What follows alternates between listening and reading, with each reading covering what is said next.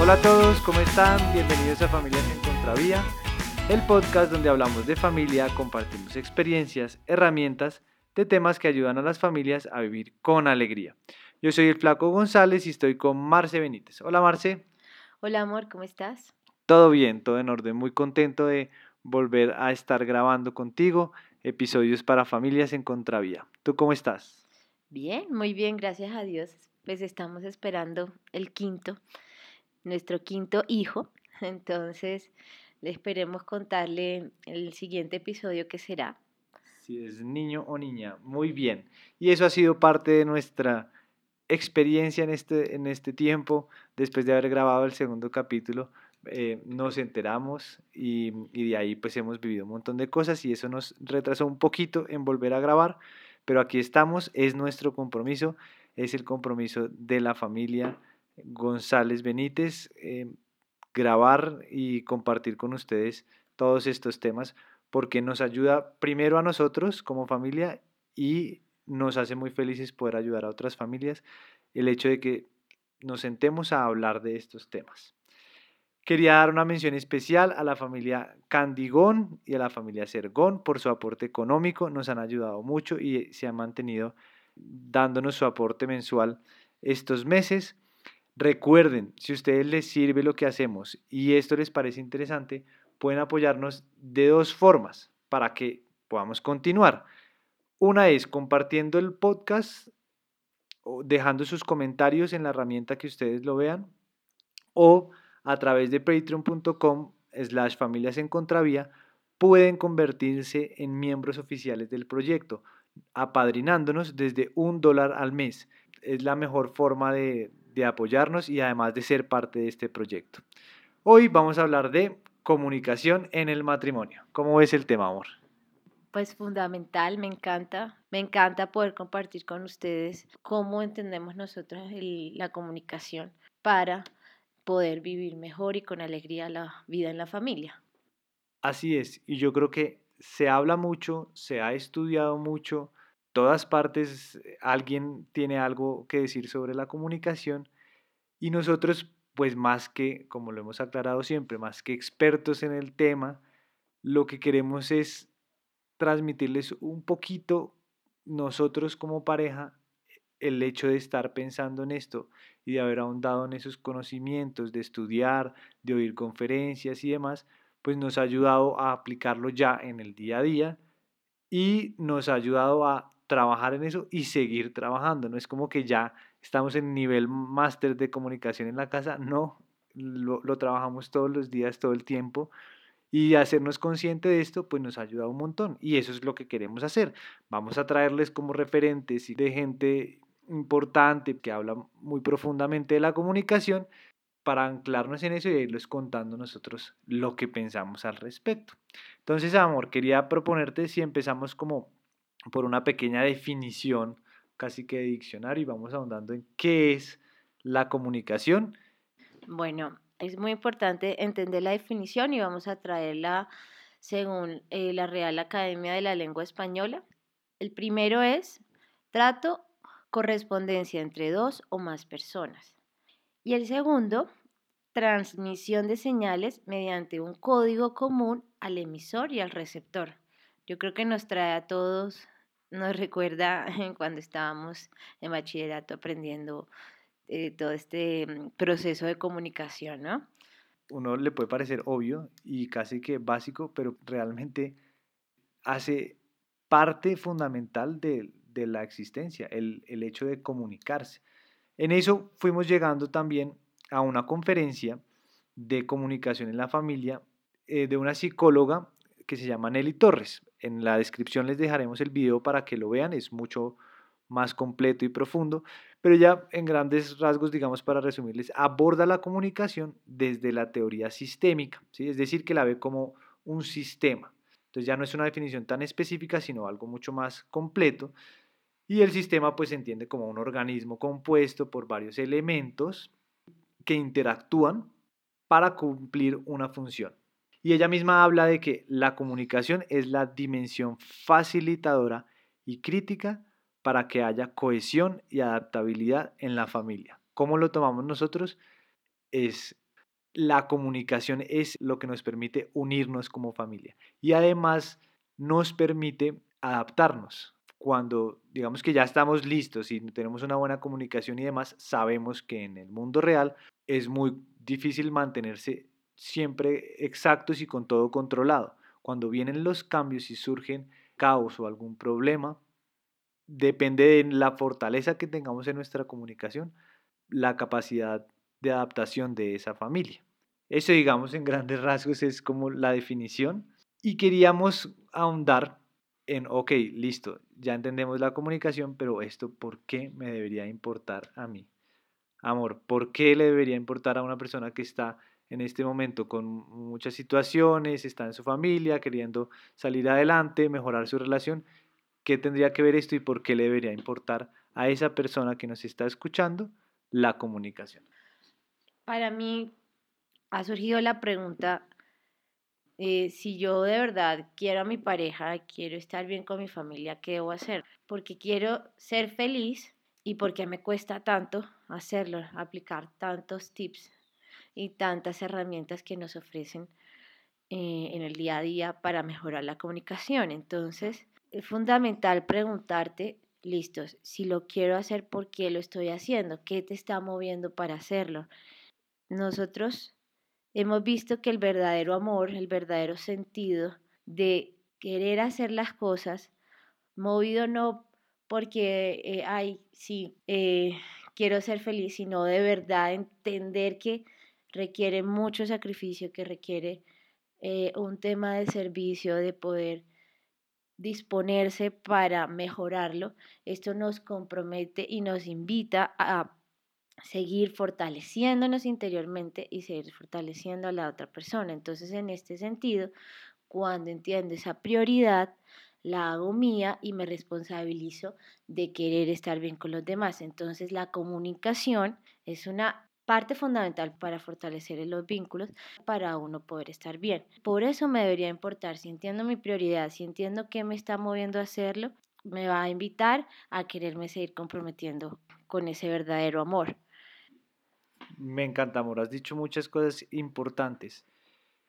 Yo podría, digamos, retomando lo que tú dices, entenderlo desde mi perspectiva con lo siguiente, y es, si yo me hago consciente de que que soy un ser que existe dentro de una sociedad, que no soy único, y aprendí a, entender esa importancia, entonces me salgo un poco de mí mismo, empiezo a ver en los demás parte de mi existencia y de mi razón por existir, y entonces me preocupo más por ellos, quisiera mejorar la relación con ellos y ser parte de ese grupo.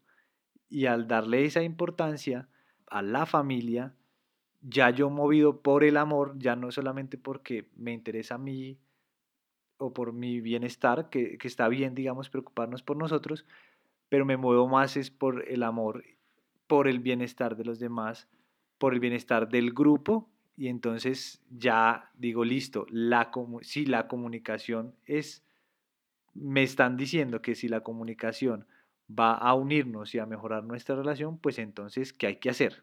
Entonces es ponerse en disposición y comprometerse. Por ahora no sabemos exactamente a qué, pero sí decir, bueno, yo sí quiero, yo, yo quiero que esto mejore, yo quiero eh, evitar pues tantas, no sé, discusiones o rupturas, o quiero que me conozcan más, quiero conocer más a, mi pareja o a mis hijos o entre los hermanos, pues quiero conocer más a mi hermano menor, cosas de ese estilo, ¿no? Entonces hablamos ahí puntos concretos que está el amor, el compromiso y de la definición de qué es importante para mí.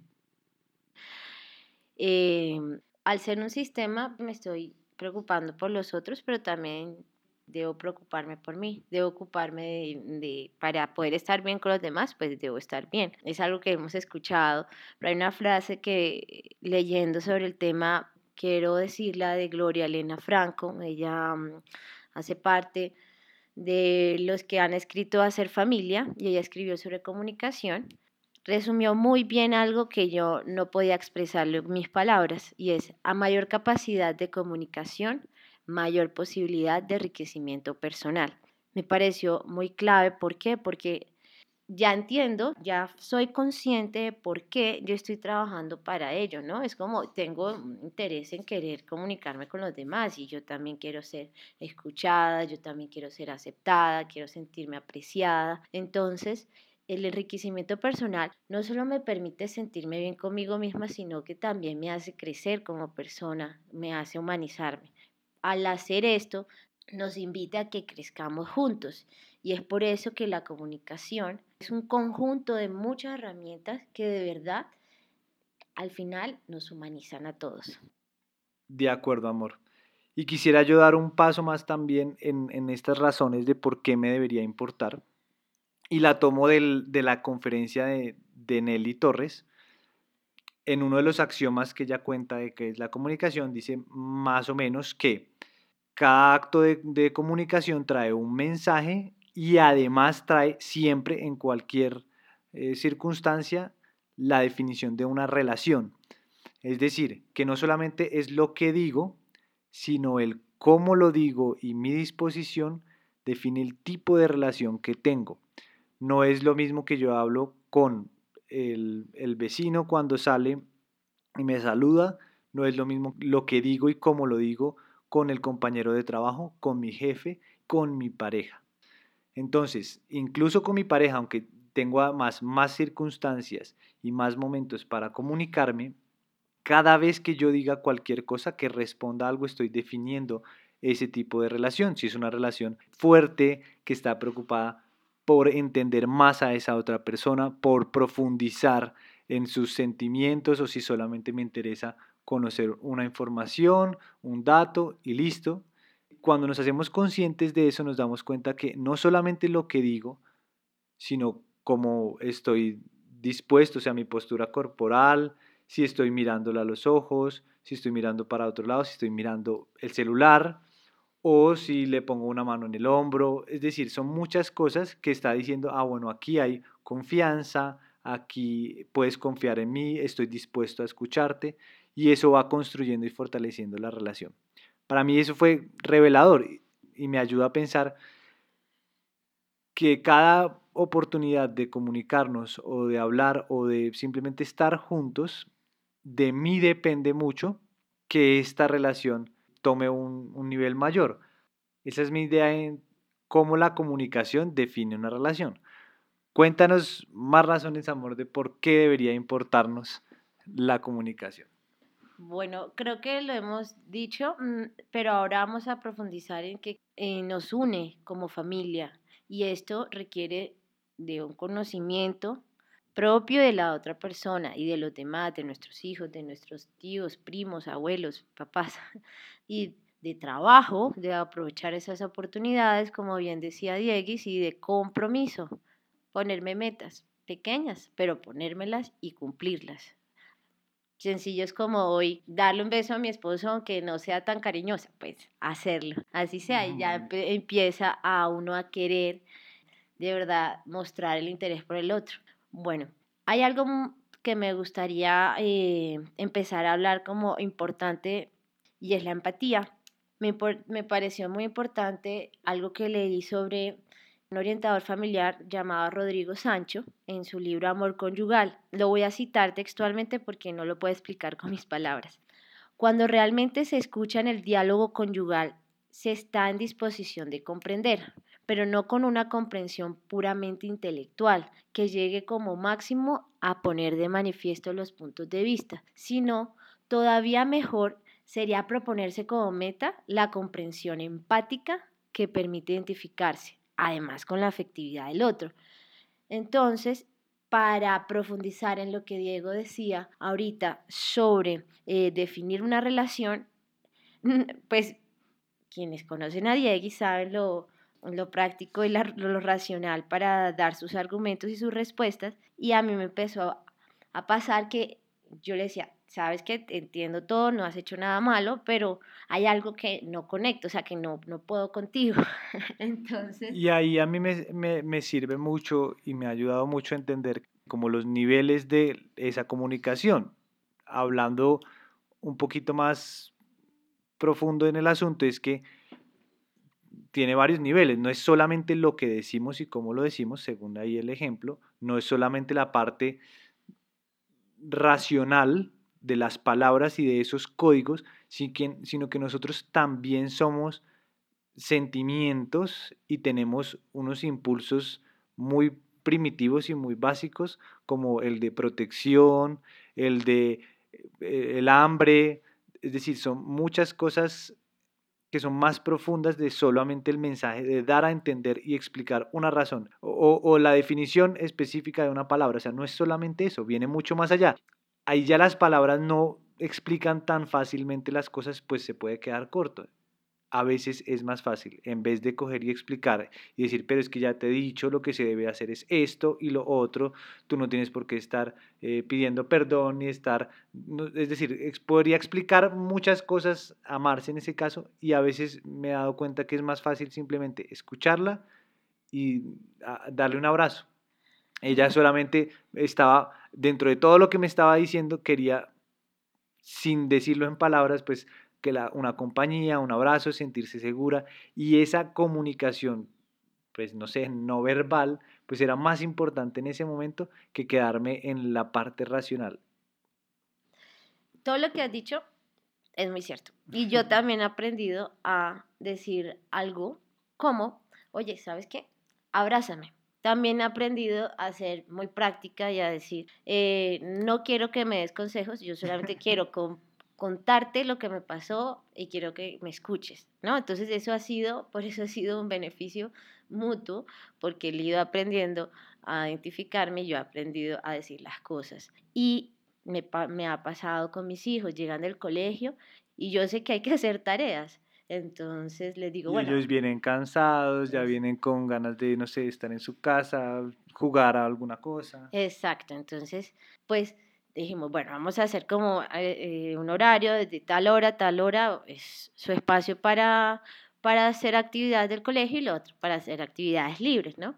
Pero entonces nos dimos cuenta que ellos llegaban cansados y lo único que querían era eh, abrazos, que querían descansar, jugar entre los hermanos y lo fuimos identificando, pero aún así no dejamos de pedirles o, exigirles, sí, en su palabra, que por favor cumplieran igual con sus deberes. Pero... Compromiso con esas responsabilidades. Es decir, desde chiquitos enseñarles eso, no solo con las palabras, decirle usted debe comprometerse, sino, no sé, como aportando también un poco a, bueno, ven, vamos a revisar esto, mirándolo a los ojos, tratando de entender que no es, es decir, como listo, el compromiso debe ser las tareas, entonces llegan y las tienen que hacer, sino que empezamos a hablar con ellos, y a tratar de entender, esa es la empatía, cuál es la situación con la que vienen, con qué mochila llegan a la casa. Entonces no es eh, imponerles y decirles que se tiene que hacer y tal, sino listo, si ustedes lo, están cansados, tal, venimos, tenemos un ratico donde están las once, hablamos, nos distensionamos un poco, saben que van a tener también su rato libre, libre, libre, libre, donde los papás no van a estar ahí encima, hay unas actividades específicas para eso, pero ellos escogen y en el momento de actividades ya, eh, digamos, no sé, escolares o lo que sea, pues nos sentamos a o a repasar o a hacer la tarea que traigan en ese momento. Pero digamos que ese ejemplo nos sirve a entender, nos ayuda a entender que no es solamente eso que se dice, sino que si entiendo bien al otro, también mi disposición corporal, si los miro a los ojos, ayuda y aporta a que pues finalmente logremos lo que queremos como familia. Exacto. Bueno, entonces yo quisiera preguntarte ahora, Diegis, porque tú siempre me preguntas, es, cuéntame cuáles son los problemas más comunes que se pueden dar en la comunicación o cuáles pueden ser esos extremos que nos pueden afectar. Bueno, amor, pues podría decirte muchas cosas para responder eso, pero siento que, digamos, utilizar los extremos nos ayuda o me ayuda a mí a tener más claridad sobre el asunto. Y es, uno, dar por entendido las cosas cuando prefiero no hablar y simplemente me guardo para mí todos los comentarios y mantengo lo que conocemos en, según el libro de, de Gloria Elena en la comunicación en la familia, el monólogo interior. Yo mismo estoy planteándome el problema, la solución, hablando para adentro y no compartiendo nada de eso. Entonces, el, el caso en el que llegué cansado de la oficina o lo que sea y no quiero compartir nada de los problemas. En ese caso, es decir, me aleja un poco de la realidad, ¿no? Empiezo a vivir como una fantasía de, pues doy por entendido las cosas y la realidad es otra, ¿no? Está pasando, esta persona que tengo al frente está con otra idea en su cabeza, ¿no? Exacto, entonces, aunque está pasando un proceso de comunicación interna, se vuelve, digamos que, nocivo porque me aísla.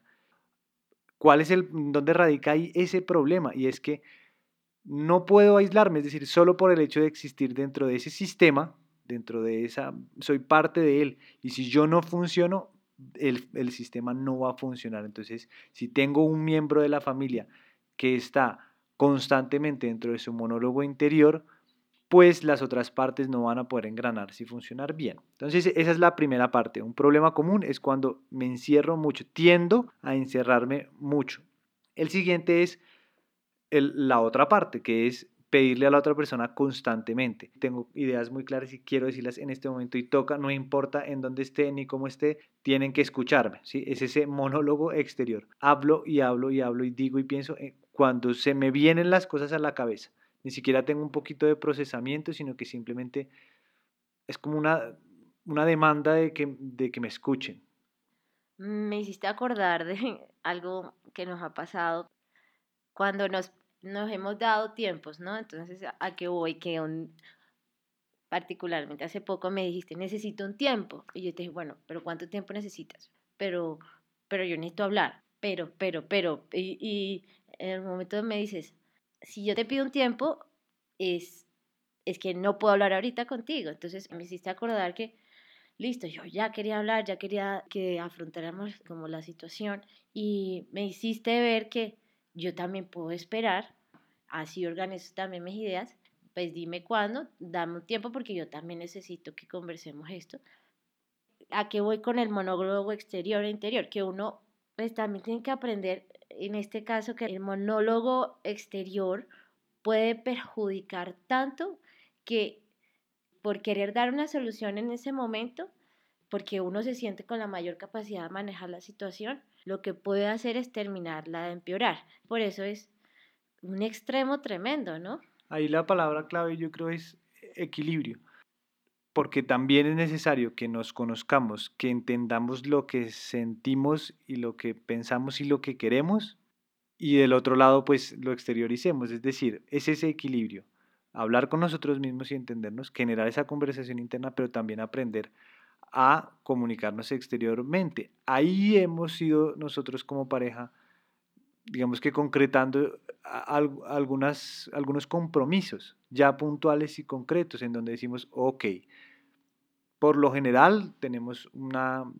como les contábamos en los anteriores capítulos, una reunión, ¿sí? un momento donde nos sentamos y hablamos de cosas de pronto más profundas.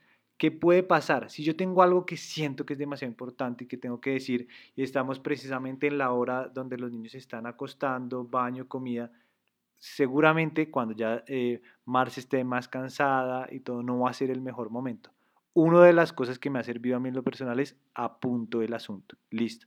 Hablar con Marce de este tema. Que recordarle que no me gustó tal cosa. ¿sí? Cuando ya viene el momento en el que vamos a hablar, de hecho, cuando lo escribo, ya la cosa puede ir bajando y decir, bueno, no es tan grave, podría decírselo de esta forma, podría esperarme, esa es la otra pregunta importante, ¿puedo esperar? ¿Este tema es tan vital o no?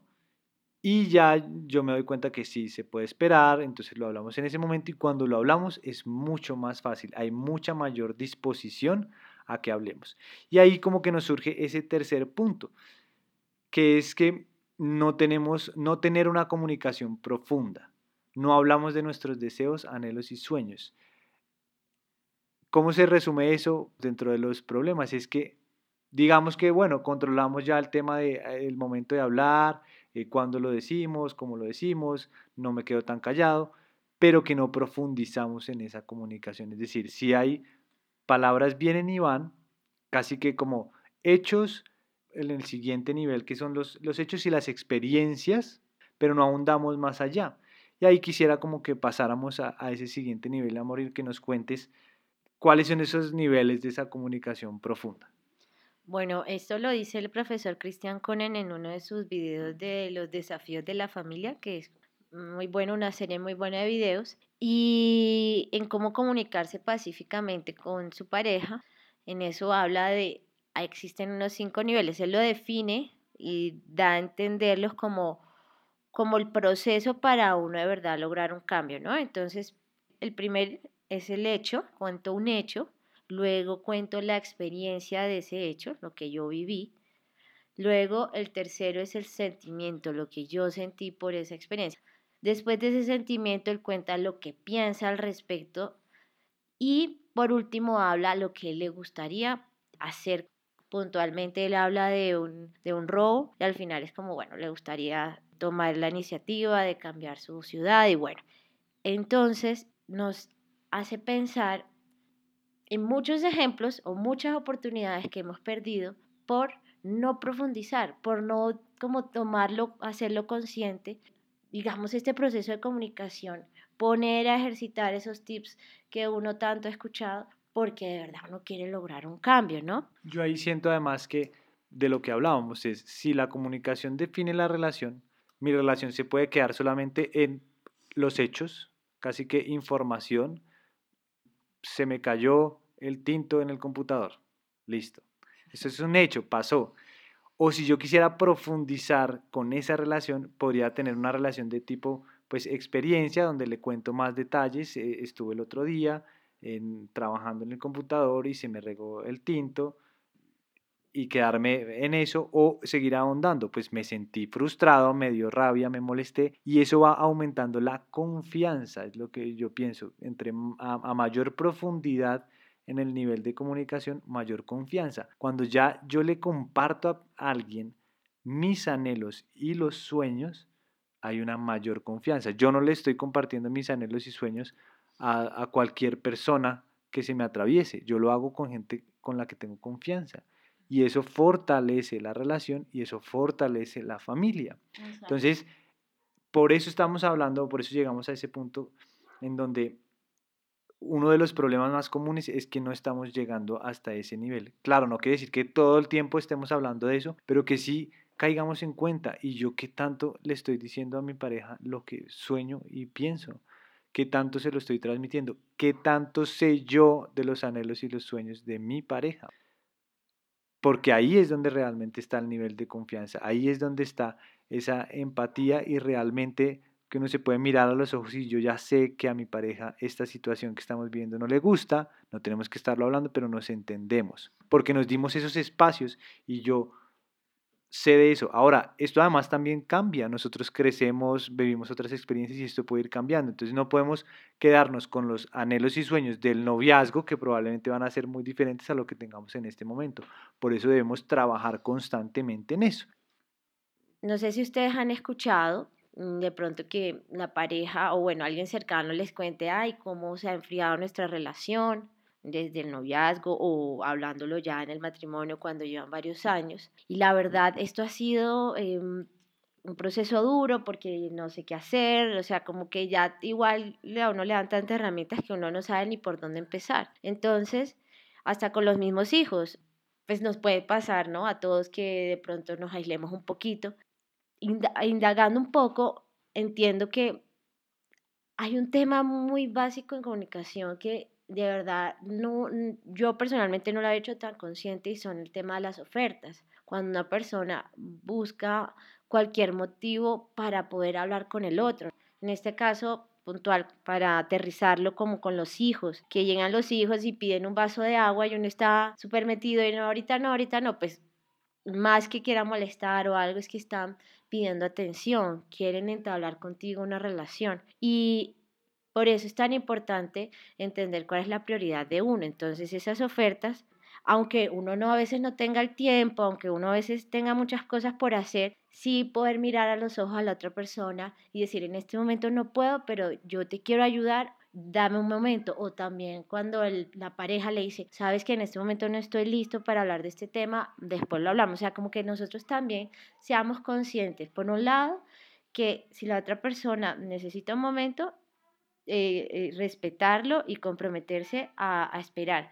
Y por el otro lado, eh, la persona también sepa tomar la iniciativa de querer hacerlo y transmitir lo que quiera. Entonces, esa, esa autoescucha o eso saber lo que uno quiere, a mí me parece complejísimo porque a veces no sabemos muchas cosas que queremos, pero sí podemos construirlo a través de esas oportunidades que se van dando de manera natural en las relaciones humanas, ¿no? En este caso. De esas ofertas, es decir, cuando alguien lanza una oferta que de hecho a veces puede ser no consciente, en el fondo nos está diciendo, oiga, necesito hablar, necesito estar al lado de alguien, necesito que me escuchen o necesito estar con, con usted un rato. Y cuando nos hacemos conscientes de esas ofertas, en el día a día que pasan muchas, empezamos a darnos cuenta que hay muchas más oportunidades de las que pensamos para comunicarnos, para mejorar nuestra relación. Y pienso yo que está de los dos lados, es decir, ser consciente de las ofertas es ser consciente de las ofertas que me llegan a mí como miembro de la familia de comunicación y también en cierto momento pues hacer estas ofertas, eh, que se vuelva como un hábito y encontrar los momentos y los espacios de ese típico de, bueno, ¿cómo, cómo te fue hoy? Eso trae detrás muchas más cosas. Es alguien que quiere saber cómo estoy, pero que además probablemente esté esperando que después yo le pregunte, ¿y a ti cómo te fue? O sea, que yo lance también esa oferta y que exista esa, pues esa empatía entre, entre las dos partes. De acuerdo, amor, súper de acuerdo. También como ser proactivo en este tema de, pues sí, tenemos muchas cosas que hacer diariamente, ¿no? Pero si tenemos que sacar el tiempo, lo saquemos, no nos acostumbremos a la rutina de, bueno, es que me estoy levantando a tal hora y pues llego ya muy cansado en la noche y mm, prácticamente que uno ni quiere hablar, ¿no? En el día porque de verdad ha pasado muchas cosas y uno prefiere ya como acostarse, pero se van acumulando cosas diarias, o sea, entonces uno tiene que ser proactivo en el sentido de sacar los tiempos. Y si me levanto a las 5 de la mañana, pues poderme levantar 5 minutos antes, porque como me interesa mejorar la relación con mi pareja, porque, porque la amo, porque quiero de verdad empezar a vivir nuevos sueños, nuevos aleros con mi familia, pues me tomo el tiempo, creo el hábito diario y lo, lo hago. Ahora, pues hemos escuchado que eh, por favor semanalmente salir a comer con su pareja, mensualmente. Lo escuchamos muchas veces, pero ¿por qué no lo tomamos en serio? Y yo creo que parte de las, del, del hecho pequeño de no haber creado un hábito diario, ¿no? No haber creado ese, sacar esos 5 o 3 minutos que pueden ser muy poquito tiempo, pero que son muy significativos en la relación. Exacto, si uno lo mirara hacia atrás y uno dice, bueno, pero 5 minutos no es nada, pues sumándolo es preferible tener a una pareja con la que nos comunicamos sumados esos 5 minutos, 25 minutos o lo que sea que hablemos, a esperarnos, yo que sé, un mes entero, meses a que lleguen y a, tener una conversación de dos horas completa. Entonces ahí yo quería como, bueno, ya vamos cerrando, poner como un punto del que no hemos hablado que es clave y fundamental dentro de lo que hemos vivido nosotros como pareja en las relaciones y es el humor.